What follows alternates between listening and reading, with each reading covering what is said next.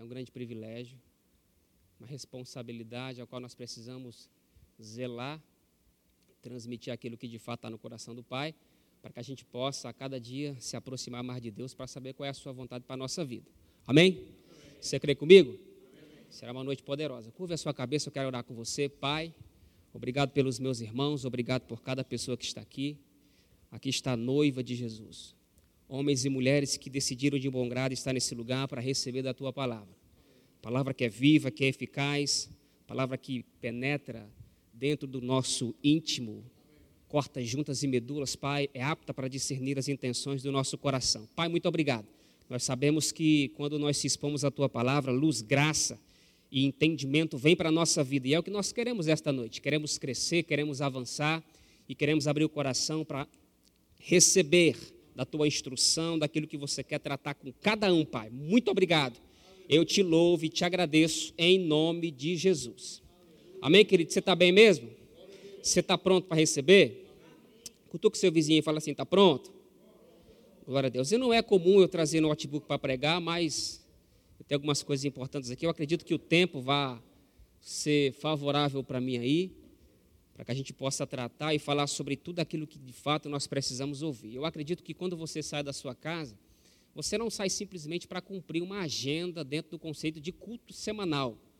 Porque se a intenção for essa, se de fato se você faz isso, né, simplesmente com essa expectativa de passar o tempo, passar essas duas horas nesse lugar, eu convido a você a mudar a sua motivação. Então saia para esse lugar, venha para esse lugar, não só, mas para os cultos ao Senhor com uma expectativa daquilo que Deus ele vai fazer na sua vida, por você e através de você. Amém? Essa é a expectativa. O salmista se alegrava quando pessoas chamavam dentro do seu hall de relacionamento.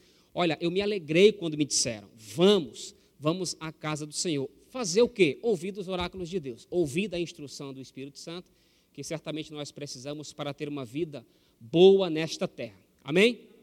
Graças a Deus. Então, eu acredito que é, nós, como filhos de Deus, nós precisamos a cada dia se aproximar de Deus para saber e estar sensível à sua voz, para saber os passos que Ele quer dar, que Ele quer que a gente possa dar a cada dia que o tempo vai se afunilando. Eu não sei se você sabe, mas nós estamos sim vivendo os últimos dias da igreja na terra, a qual a, as coisas estão bem aceleradas. Eu não sei se você percebeu, hoje já é quinta-feira, mas ontem já era, ontem era domingo. Então, há uma, há uma, uma aceleração das coisas que acontecem e também Deus ele quer que possamos acelerar o nosso relacionamento com Ele, ter essa intimidade com Ele, para estar aguçado no nosso sentido espiritual, para saber quais é as direções que Ele quer dar para a nossa vida. A Bíblia diz que ah, nós precisamos ter uma boca de erudito, mas também ter ouvido de erudito. Então, a decisão de estar nesse lugar, a decisão de você abrir o seu coração, sabe, primeiramente parte né, de cada um de nós, porque Deus ele quer abençoar. Como foi mencionado muito bem aqui, dentro da, das ofertas, Deus ele quer abençoar, Deus quer conceder riquezas, mas tudo para um propósito. Então, se você está nesse lugar, se você nasceu, independente da sua idade, você nasceu com um propósito. Você nasceu para fazer algo para o Senhor que envolve também pessoas. Eu não sei se você sabe, você vai saber a partir de hoje, mas por mais que pessoas não possam ter o monopólio do microfone, essas pessoas todas são chamadas a um propósito no que diz respeito a fazer a vontade de Deus. Então, o ministério da reconciliação é para todas as pessoas, o ministério de ajuda é para algumas pessoas, o ministério dentro dos dons quíntuplos em Efésios 4, 6, ou lá no, na, na Epístola aos Efésios, é para alguns. Agora, entenda que um propósito pela qual você nasce é para que Deus possa ser glorificado. E eu queria falar essa noite, pela permissão de Deus, sobre algumas situações que eu acredito que cada um de nós possa passar no nosso dia a dia. Eu sei que falar sobre esse assunto, eu preciso, ter um, eu preciso pisar em ovos, porque existe muitas a, a, a, nuances no que diz respeito à, à, manifestação de Deus na nossa vida e que muitas pessoas não entendem como Deus quer que se posicionemos, e as coisas muitas vezes acontecem na nossa vida que a gente pega e diz assim: Poxa, isso aqui é Deus que está fazendo isso. É Deus que está trancando essa porta, é Deus que está abrindo essa porta, é Deus que está operando isso na minha vida, sendo que nós não paramos para analisar e observar dentro do nosso relacionamento com Deus, se de fato Deus está na jogada, se Deus está fazendo aquilo que de fato Ele quer fazer na nossa vida, as tribulações que acontecem muitas vezes na vida, opa, é para um propósito. E eu sei que muitas pessoas se indagam entre si ah, e pensam que muitas coisas acontecem dentro de uma, uma manifestação que Deus ele quer me provar. Deus ele quer fazer algo através dessa dificuldade, desse problema, dessa falta, dessa escassez. Então, o relacionamento, a intimidade, o saber se posicionar vai nos preparar para ter essa sensibilidade, observar o que de fato está acontecendo. Se é o nosso mal proceder, se é de fato uma provação, se é uma tentação que vem para e vai vir para todos. Então eu quero que você aguce seu coração dentro do conceito que as tribulações que os crentes eles podem passar nessa vida. Eu sei que aqui existem uma, uma, uma, inúmeras pessoas com níveis de situações diferentes. Uns é no campo da finança, outro é no campo da saúde, outros é no campo familiar, outros é no campo dentro do conceito de projetos, metas, e muitas vezes acontece é, interpelações naturais, o diabo se levanta, muitas vezes nós não estamos agindo como convém, e precisamos saber o que está acontecendo. A Bíblia diz que o espírito do homem é a lâmpada do Senhor. Então, se nós entendermos que nós já nascemos de novo, para cumprir um propósito, opa, nós temos uma pessoa que nos guia, nós temos um ser que nos guia. Então, entenda, você não está só nesse processo de vida natural. Você tem um Deus que está dentro de você. Através da pessoa do Espírito Santo, ele é aquele que vai te ajudar, vai te auxiliar, vai te aconselhar e vai te preparar, sim, para os embates da vida, que todos nós estaremos um dia de antes, ou até mesmo já estamos. Está comigo? Então, quero que você abra a tua Bíblia Primeira carta, na segunda carta de Paulo aos Coríntios, no capítulo 1, versículo 3. Segunda carta de Paulo aos Coríntios, capítulo 1, versículo 3, diz assim. Vou ler para a gente ganhar tempo, tá bom? Bendito seja o Deus de Pai de nosso Senhor Jesus Cristo, o Pai das misericórdias, o Deus de toda a consolação, que nos consola em toda a nossa tribulação, observe isso, em toda a nossa tribulação, para que também possamos consolar os que estiverem em alguma tribulação, ah, ah, com a consolação com o que nos, nós mesmos somos consolados por Deus. Versículo 5. Pois, como as aflições de Cristo transborda para conosco, assim também a nossa consolação transborda por meio de Cristo. Se somos atribulados, é para vossa consolação e salvação. Se somos consolados, para a vossa consolação, é a qual se opera suportando com paciência as mesmas, as mesmas aflições que nós também padecemos. A nossa esperança acerca de vós é, é firme, sabendo que, como sois participantes das aflições, assim o sereis também da consolação. Eu vou repetir isso: participantes das aflições, assim sereis também da consolação. Não queremos, irmãos, que ignoreis a tribulação que nos sobreveio na Ásia. Fomos sobremaneira agravados, mais do que podíamos suportar, de tal modo até que da vida desesperamos. Mas já em nós mesmos tinha a sentença de morte, para que não confiássemos em nós mesmos, mas em Deus que ressuscita os mortos, o qual, o qual nos livrou, o qual nos livrou, versículo 10, o qual nos livrou e em quem esperamos que ainda nos livrará de toda grande morte, ajudando-nos também vós, é, é, vós com orações por nós, para que por muitas muitas pessoas sejam dadas graças a nosso respeito pelo dom que nos foi concedido por meio de muitos palavras da salvação. E você diz graças a Deus. Observe algo interessante. É plausível entendermos que nós não somos exclusivos nesta terra só porque nós temos o relacionamento com Deus e não somos nascidos de novo. Não, pelo contrário. Nós temos sim uma responsabilidade como filho de Deus, mas Deus tem uma responsabilidade como um pai de nos guardar, nos proteger e nos livrar de toda e qualquer situação que se levante nessa esfera natural, enquanto nós estamos aqui. Eu não sei se você sabe, mas é bom você saber que você não está só dentro de toda e qualquer situação que você possa se levantar, que você já passou, que você está passando e que você ainda há de passar. Você não está só. a direção da parte de Deus, ela vai vir para a sua vida em meia a qualquer situação que você se encontre. Agora, eu quero abrir um parênteses aqui. É necessário você ter essa busca constante pelas coisas de Deus, pela orientação do Espírito Santo, para que você possa saber proceder como convém em toda e qualquer situação que se levante. Eu não sei se você sabe, mas o apóstolo Paulo diz que nesses últimos dias muitos vão apostatar da fé, vão dar ouvidos a espíritos enganadores e a doutrinas de demônio. Opa! Se Paulo diz que muitos vão apostatar da fé, e, e ele inteira, ele diz que o amor de muitos há de se esfriar. Amor de quem? De fato, aquele pela qual já tem. A Bíblia fala que Deus derramou do seu espírito ou o Espírito Santo na nossa vida, a, a, porção do amor de Deus, não contra gota, mas Deus derramou do seu Espírito em nós, esse amor que já faz parte da nossa vida. Aí vem Paulo e diz que nesses últimos dias o amor de muitos podem se esfriar.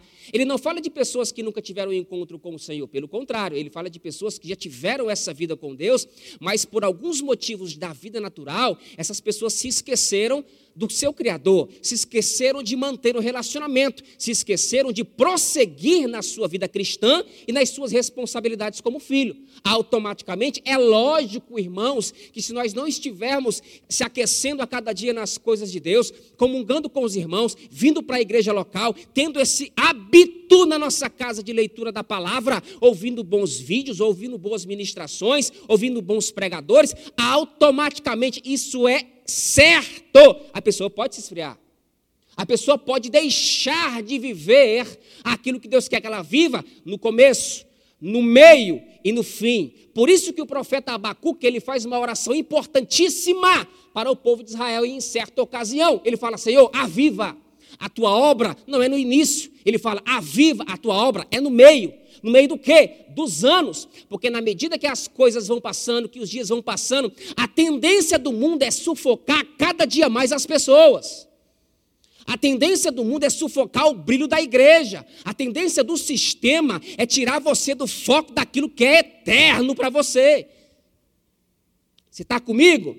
Então entenda que na medida que as tribulações elas vão se levantar, Deus tem o escape para todas elas, mas é necessário ter a sensibilidade para saber ouvir a instrução da parte do Senhor. Paulo fala algo interessante na segunda carta aos Coríntios, eu não sei se você sabe, mas era uma igreja que portava todos os dons espirituais. Nove dos dons espirituais, classificados em três classes, que eu não quero falar aqui cada um deles, mas ali estava um povo rico, tanto financeiramente quanto rico espiritualmente. Deus fez questão de derramar da sua graça para aquele povo, para que aquele povo pudesse ser luz, não só para aquela cidade nativa, mas para todas as pessoas que estavam à sua volta e ao redor. Mas a Bíblia fala que foi uma, da, uma das cartas direcionadas aonde Paulo diz: Olha, eu não pude falar a vocês como a espirituais, não posso transmitir algo sólido para vocês, exceto aquilo que vocês já aprenderam. Porque na medida que se relaciona com Deus, que tem ânsia pelas coisas de Deus, Deus, Ele quer revelar coisas grandes para a nossa vida.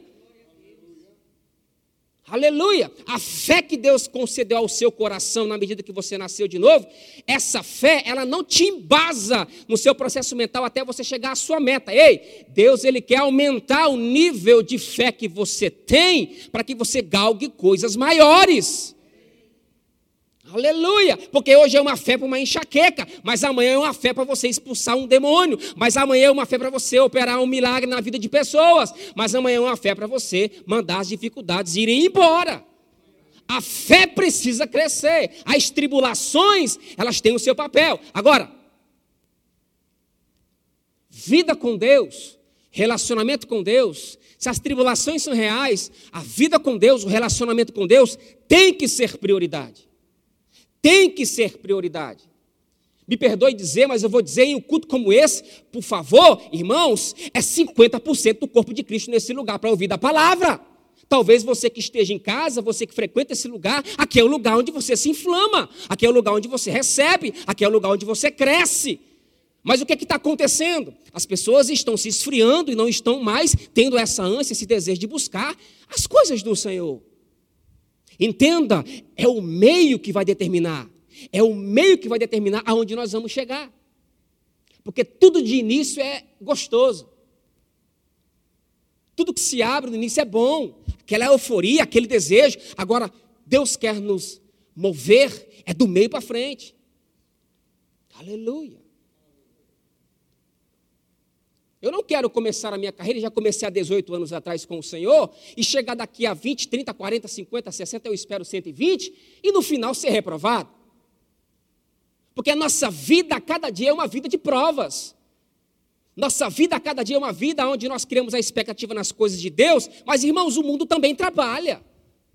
O sistema também trabalha e nós precisamos se fortalecer em Deus. Sabe por quê? Porque todo homem que se fortalece em Deus, ele diz uma palavra interessante: a vitória que vai vencer o mundo e o sistema é a nossa fé. Então você está pronto para receber do favor de Deus na sua vida? Sim, por causa de Jesus Cristo que já habita em você. Agora, é necessário essa andança com o Senhor. Sabe por quê? Se Paulo diz que os dias são maus, não sei se foi Paulo ou foi Jesus. Se os dias são maus, basta cada dia o seu próprio mal. Opa, é sinal que eu tenho que ter essa sensibilidade de saber. A minha vida em Deus é uma vida de sucesso. Tua vida em Deus é uma vida de sucesso. Eu não tenho sombra de dúvidas que é. Eu não tenho sombra de dúvidas que você é uma pessoa próspera. Você pode não estar tá tendo ainda a manifestação da prosperidade, mas a Bíblia diz que você é próspero. A Bíblia diz que você já tem a herança que vem dos santos. A Bíblia diz que você foi selado pelo penhor do Espírito Santo. A Bíblia diz que você tem um lugar de eternidade pela qual você já decretou para onde você quer ir. Porque a salvação se decide por Deus através de Jesus Cristo. Então você sabe o que você quer. Agora, você é próspero, você é abençoado, você é cheio de saúde. Você tem a graça de Deus. Agora, pode não estar acontecendo como convém ainda? Pode. Por quê? Por causa de Deus? Não, por causa muitas vezes de nós. A nós é dada uma responsabilidade que há muitos aí fora não é inquirido. Vou repetir isso. Isso vai ser libertador para a tua vida. Você é tão importante para Deus que não importa o estágio que você esteja. Não importa a dificuldade que você esteja passando, não importa o problema que estabeleceu na sua vida, não importa as adversidades que estão batendo à sua porta, não importa. Você é tão importante para Deus que uma das coisas que eu vou te dizer que você tem que gravar no seu coração é você estar nesse lugar vivo e respirando. Opa, e se você está nesse lugar vivo e respirando, é sinal que Deus quer alcançar você em alguma área. É sinal que Deus quer te abençoar em alguma área. Deus quer fazer alguma coisa na sua vida para que o seu desejo do seu coração próprio seja realizado e você se alegre.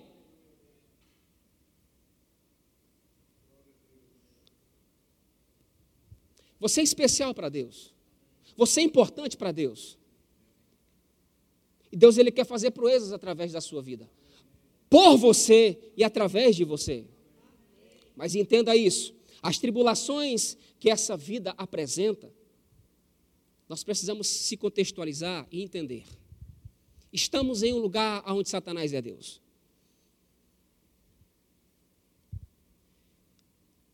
Mas existe uma graça que nos assiste. Existe um favor de Deus que nos assiste. Existe uma palavra da parte do Senhor, aonde Jesus Cristo mesmo disse, antes da sua ascensão: Olha, fiquem tranquilos, vocês não vão ficar órfãos.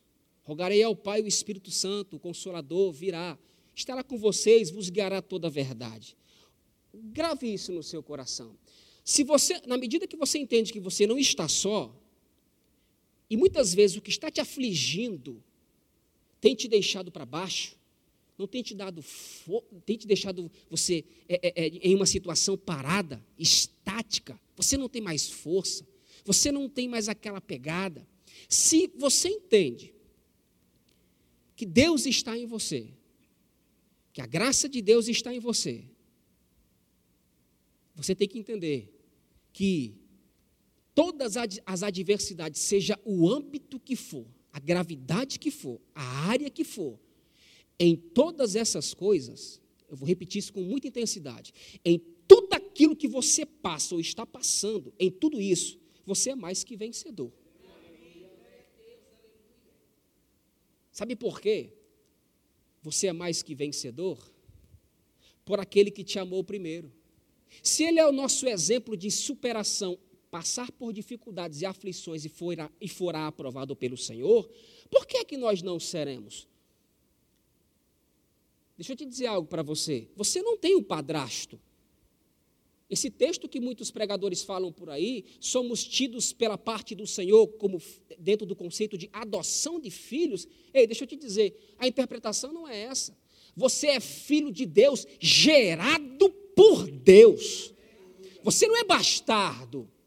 Você não é uma pessoa que foi inserida porque Deus teve piedade misericórdia e quis. Não, não, porque a menina dos olhos de Deus é a nação de Israel, é o povo de Israel. Não, não, não, não, não. Você não foi inserido por piedade, não. Você nasceu de Deus. Aleluia! Então, se você nasce de Deus, você tem um pai. E se você tem um pai, você tem privilégios. E se você tem privilégio, você tem que andar de cabeça erguida. Então, hoje eu vou liberar uma palavra aqui profética para a tua vida. Hoje encerra-se esse tempo de angústia na tua vida. Sabe por quê? Por causa de mim? Não, por causa da palavra que está entrando no seu coração e você está dando vazão à crença nela. Creia no que eu estou dizendo, creia na palavra e nos profetas também. Aleluia! Chega, a partir de hoje chega. Então entenda, se posicione. Cresça em Deus. Por quê? Salmo 34, versículo 19 diz: Muitas são as aflições do justo, mas o Senhor o livra de algumas. Algumas aqui. Não, não, eu, são todas? O que é demasiadamente difícil para o Senhor? Nada. Lucas capítulo 1, versículo 37 diz: Porque para Deus não há nada impossível. Aleluia. Faça uma menção de quem você era e o que você é hoje.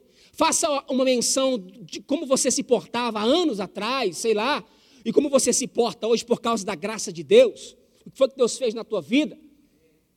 Deus te tira de um lamaçal de pecado e te coloca em um reino onde predomina o amor, onde você não é mais aquilo que você era, você foi transportado, significa que você por si só, você não teria a capacidade de sair de lá. Se a Bíblia fala que foi transportado, é porque alguém fez isso por nós. Oh, aleluia! Então valorize o que tem dentro de você, valorize a pessoa que você é hoje. Aleluia! 2 Coríntios capítulo 4, versículo 17, olha só que interessante.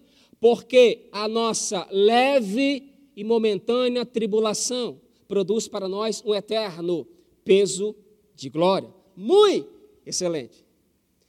A Bíblia diz que as tribulações da vida não passa do campo da leveza. Porque a Bíblia diz que não vem tentação ou provação maior do que as nossas forças naturais.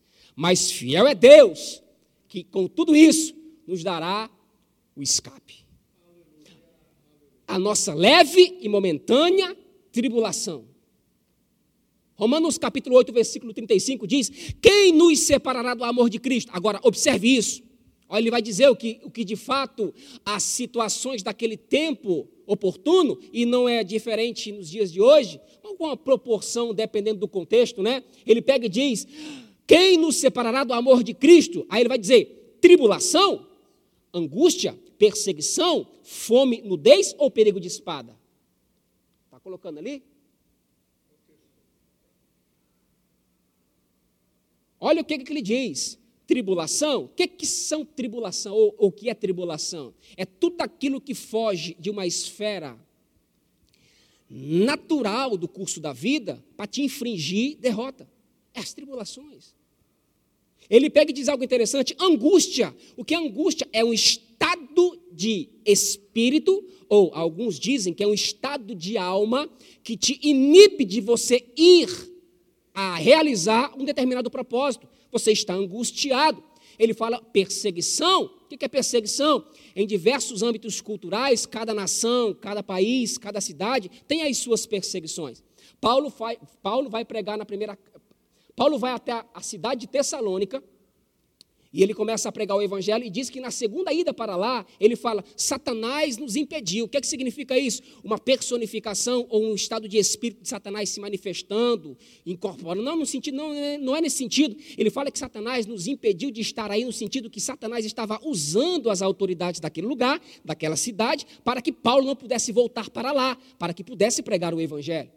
Então, entenda que as a, a, perseguição é em diversos âmbitos. Fome, necessidades fisiológicas. Nudez, necessidades também fisiológicas ou psicológicas. O que significa isso? É, é, é, é aquilo que o, o homem precisa para a sustentabilidade do seu corpo e da sua alma. Comida e bebida. Ele fala: Isso aqui não me, não me, me afastará do amor de Deus que está em Cristo Jesus. Ele pega e conclui: perigo e espada.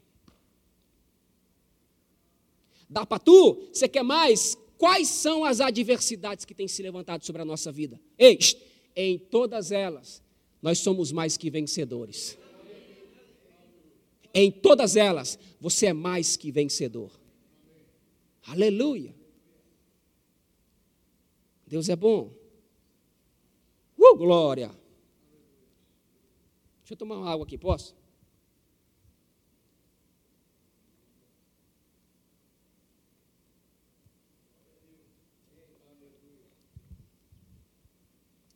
Primeiro Pedro capítulo 4, versículo 1 diz: Ora, pois já que Cristo padeceu por nós na carne,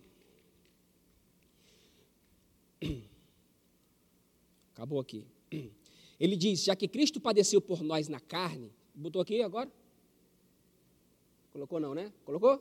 Ora, tendo Cristo sofrido por nós na carne, armai-vos também vós do mesmo pensamento, pois aquele que sofreu na carne deixou o pecado. Olhe para cá.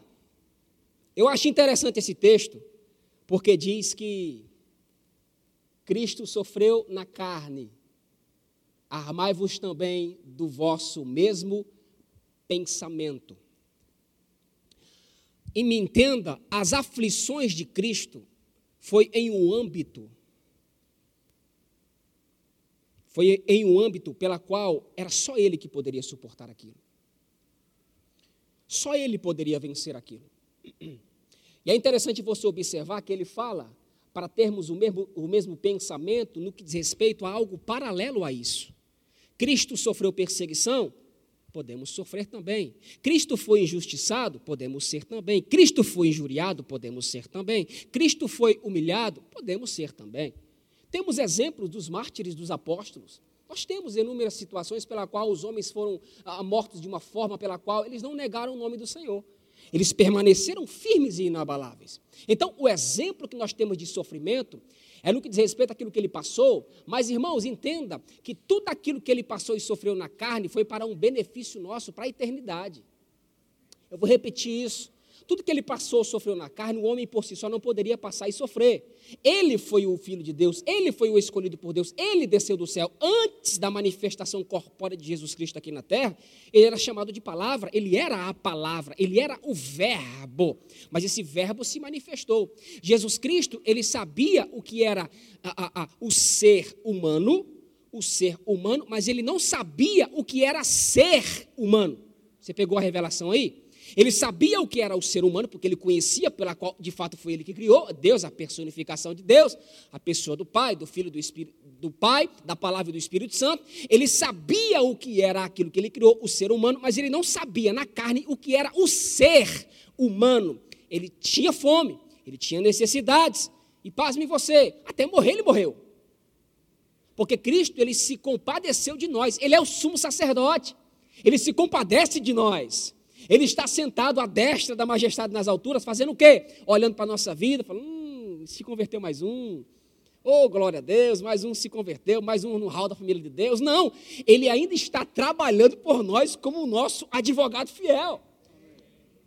Então, entenda que as tribulações que ele passa, muitas vezes, é de tabela que nós pegamos algumas coisas, mas entenda, tudo que ele passa na carne, tudo que ele sofre na carne, teve uma recompensa. Tudo que você passa, tudo que você sofre, Deus está te abençoando, Deus está te abrindo portas, Deus está operando milagres. Entenda, após isso, tem recompensas. Existe graça, existe favor da parte de Deus. Posso, vamos te dizer uma coisa? Vamos ser francos e honestos, porque não existe tapar só com peneira. Irmãos, se fosse só pelo conceito da salvação, para nós já, já, já estaria bom demais. Para mim já estaria bom demais. Saber que após a morte física existe um lugar onde vai ser chamado Geena, Não é Hades, é Geena, que é lago que arde com fogo e enxofre, que as pessoas vão passar a vida eterna lá, porque não decidiram pelo Senhor. Irmão, se fosse só pelo conceito da salvação, para mim estaria bom demais. Estaria bom demais. Agora vem Jesus Cristo e fala assim: não, através da salvação tem favor, tem o meu favor. Tem prosperidade, tem saúde, tem portas que se abrem, tem milagres que acontecem, tem uma vida plena. Aleluia. Então eu vejo generosidade. Eu vejo Deus se manifestando de uma forma que Ele quer nos surpreender. Ele não quer simplesmente se fazer como Deus. Não, Ele quer fazer com que a gente, irmãos, a cada dia se alegre por aquilo que Ele é, aquilo que Ele quer fazer na nossa vida. Davi fala: O que, que darei eu, Senhor? O que, que darei eu, Senhor, por todos os teus benefícios? A mesma linguagem tem que ser a nossa. Que daremos nós, Senhor, por tudo aquilo que você fez na nossa vida, está fazendo e ainda há de fazer? Que daremos, irmãos? Deus é bom. Deus é maravilhoso. Então você vai galgar coisas grandes, porque Deus é com você. Será que eu estou no meu tempo, hein? Deixa eu ver.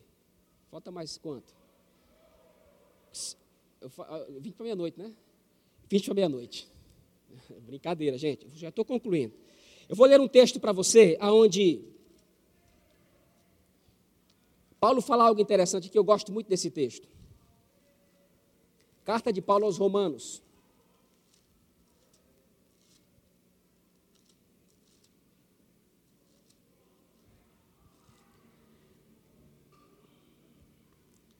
Carta de Paulo aos Romanos, no capítulo de número 11.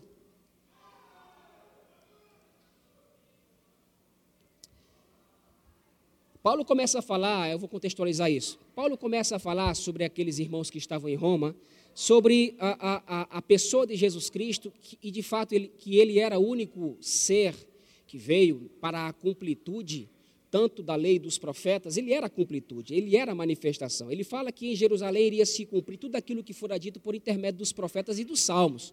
Aí Paulo começa a descrever, Paulo começa a pregar em Roma, e ele fala algo interessante no versículo de número 28.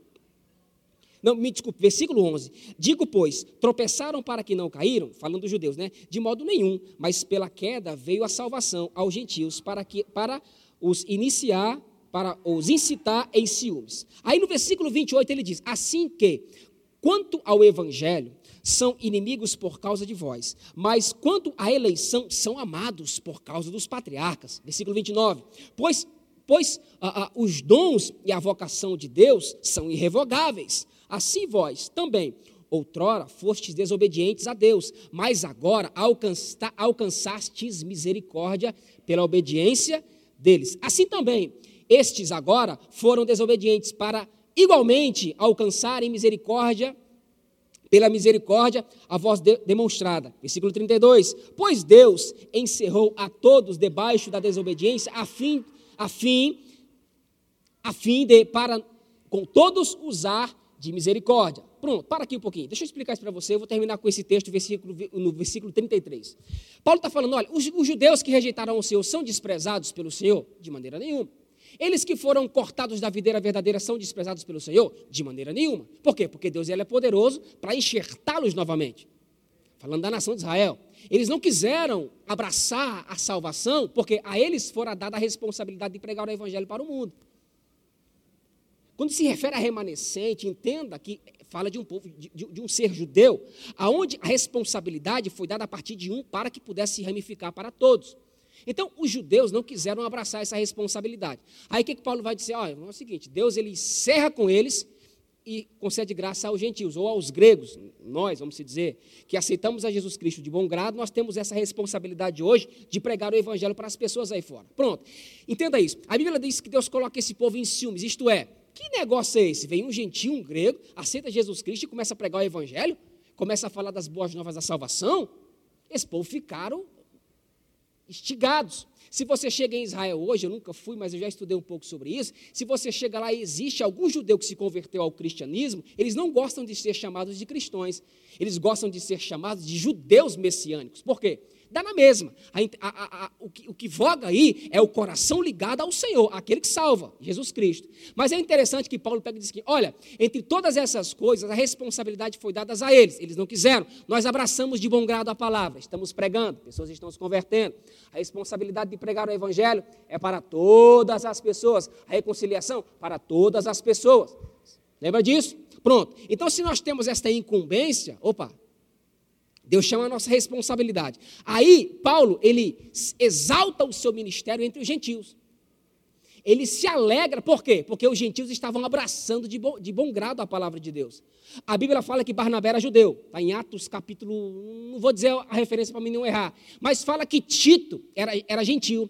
Então, quando Paulo pega Tito, ele vai até Jerusalém, lá em Gálatas capítulo 3, para fazer a defesa do apostolado, Paulo leva Barnabé e leva Tito. Por quê? São duas referências muito poderosas do seguinte: olha, esse judeu aqui que é Barnabé aceitou a Jesus Cristo como Senhor. Esse, jude, esse gentil que era Tito também aceitou Jesus como Senhor. O que, que significa isso? Deus, ele não acepciona pessoas. Pegue isso no seu espírito.